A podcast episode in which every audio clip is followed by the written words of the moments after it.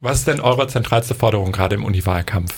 Unsere zentralste Forderung ist das 25 Euro Studieticket, denn jetzt mit dem von der Bundesregierung beschlossenen 49 Euro Ticket kostet der, das Bundesticket nur noch 300 Euro im Semester. Das sind nur noch 100 Euro mehr als das Semesterticket.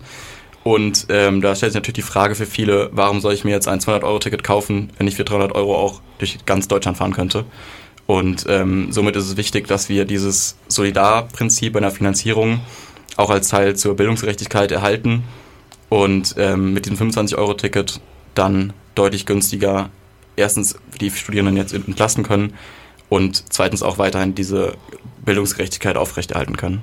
Welche Maßnahmen wollt ihr ergreifen, um Studierende in der aktuellen Lage, aber auch in Zukunft zu entlasten?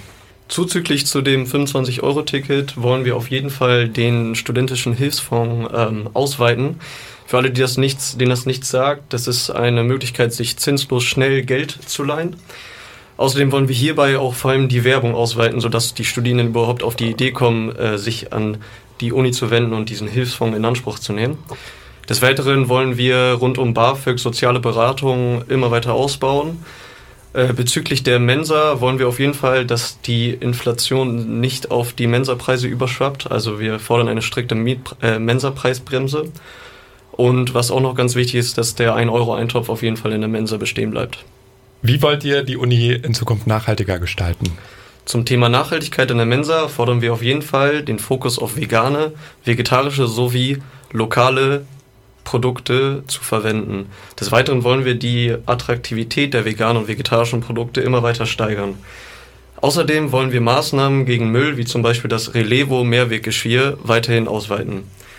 Zudem wollen wir den ÖPNV für Studierende immer weiter attraktiver gestalten, wie zum Beispiel eine ganztägige Fahrradmitnahme.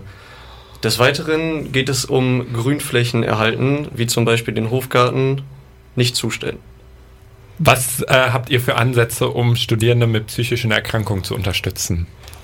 Also für uns ist es zudem einmal wichtig, dass das Stigma verschwindet, dass halt auch psychische Erkrankungen als das anerkannt sind, anerkannt werden, was sie sind, nämlich Erkrankungen dass es einem nicht mal eben nur so schlecht geht. Und mit dieser Anerkennung geht natürlich auch einher, dass Hilfsangebote geschaffen werden. Aktuell gibt es psychosoziale Beratungen vom AStA und von der Universität.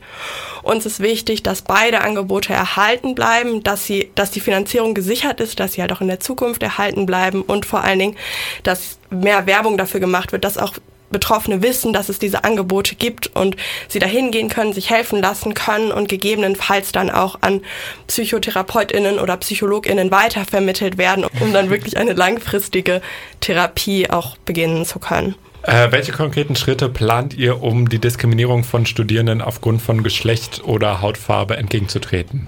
Also zum einen ist es für uns super wichtig, dass die Opfer und Betroffenen von dieser Diskriminierung nicht konkret mit den TäterInnen interagieren müssen, sondern dass sie auch zu unabhängigen Beratungsstellen gehen können, die dann für sie Partei ergreifen und dann eventuelle Schritte dann dem folgen können, dass das natürlich alles streng auch mit den Betroffenen abgesprochen wird. Dafür fordern wir, dass es eine unabhängige Beratungsstelle für Betroffene von rassistischer Diskriminierung gibt, sowie eine Beratungsstelle für Opfer von sexualisierter Gewalt und auch zum Beispiel Beispiel für Opfer von Sexismus gibt es bereits Gleichstellungsbeauftragte. Von diesen wissen halt vielleicht viele noch nicht. Da wollen wir auch, dass da einfach auch mehr Werbung für gemacht wird, dass es dafür mehr Bewusstsein gibt, dass es diese Beratungsstellen gibt.